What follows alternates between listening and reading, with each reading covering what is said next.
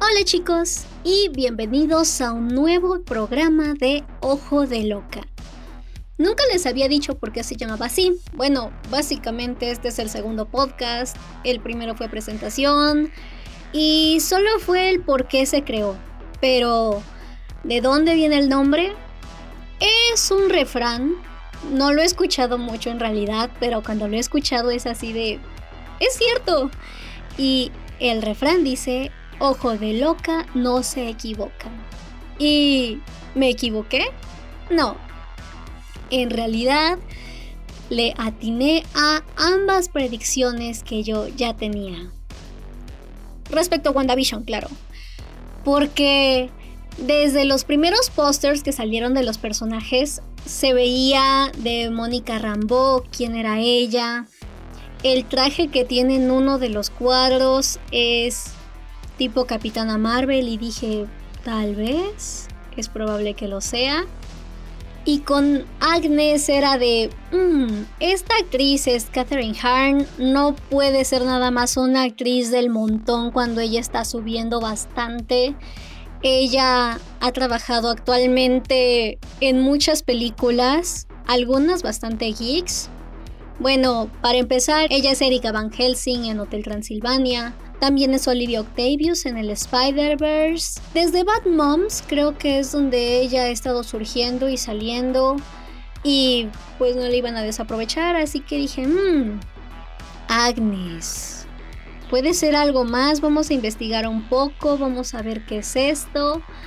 Y resulta que sí existe un personaje llamado Agatha Harkness, que es la mentora de Wanda, que es la niñera de Franklin Richards, hijo de Sue y de Reeve.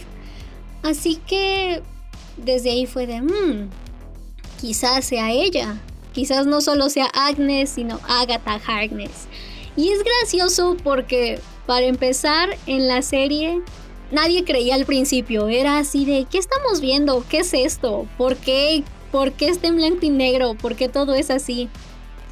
Y yo desde ahí notaba algo de, mmm, espérate, hay cosas, no puede ser nada más esto, tiene que haber algo más.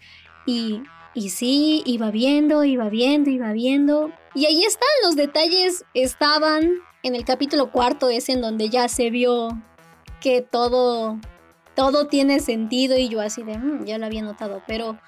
Obviamente no quiero sonar ni única ni diferente, ni que ahorita se puso de moda Agatha y ya me siento Agatha que por cierto me encanta, pero no, no se trata de eso. Sino que, ¿qué les digo? Tenía razón. Ahora ya no tengo más teorías. Ya apareció Photon, que era... Ya apareció Photon, que pues con Mónica Rambeau era obvio que no iba a ser solo Mónica Rambeau, tenía que haber algo más. Y y esto puede ser el inicio de los Young Avengers, esto puede dar inicio a más cosas. Pero obviamente a pesar de que le atiné a estas dos teorías que no fueron de chiripa, sino que también fue investigación, fue estar viendo, fue estar adentrándome más en los cómics, porque aunque admito que me encantan los personajes, no soy una persona que tenga una colección física de cómics. Pero lo que tengo voy investigando, voy viendo, voy leyendo, me gusta mucho. Me apasionan las cosas y cuando me apasionan las cosas es cuando empiezo a buscar, empiezo a investigar, empiezo a conocer. Y me encanta, así que justamente es curioso porque no estoy desde mi micrófono profesional Blue, que por cierto el video pasado se oye con eco. Bueno, el podcast pasado se oye con eco. Ustedes avísenme si se oye bien. Este lo estoy grabando desde mi celular, en mi closet, porque ya no me daba tiempo de grabarlo, de grabarlo con la computadora, instalar, abrir. Así que aquí nuestro querido productor Carlos se va a encargar de estas, de hacer milagros. Por cierto, ya vieron la nueva imagen, ya no mi foto, ya, ya mandé a hacer mi propia Cali Cobblepot para ojo de loca. Sí.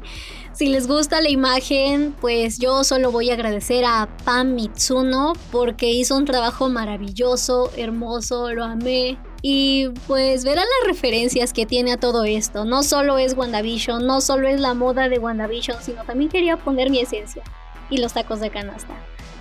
Entonces, ¿qué les digo? Simplemente estoy estoy feliz, estoy emocionada, estoy apasionada grabando desde mi celular, desde mi closet. Porque así me gustan las cosas, así me interesan. Pero como digo a veces, y ya se lo dije a Carlos y, y lo sigo diciendo, perdón por la palabra, pero yo creo que soy como Wanda porque soy aferrada a que todo se haga mi pinche voluntad. Y también en eso me estoy aferrando demasiado porque porque sinceramente estoy descubriendo que mis teorías pueden ser ciertas, pero al mismo tiempo no pueden ser ciertas. Y me estoy aferrando a, ¿será? ¿Qué será? ¿Qué será? Quiero saber. Y pues, ¿qué les digo? Sinceramente mi teoría que se empieza a desvanecer es la teoría de que Agatha va a ser Nightmare.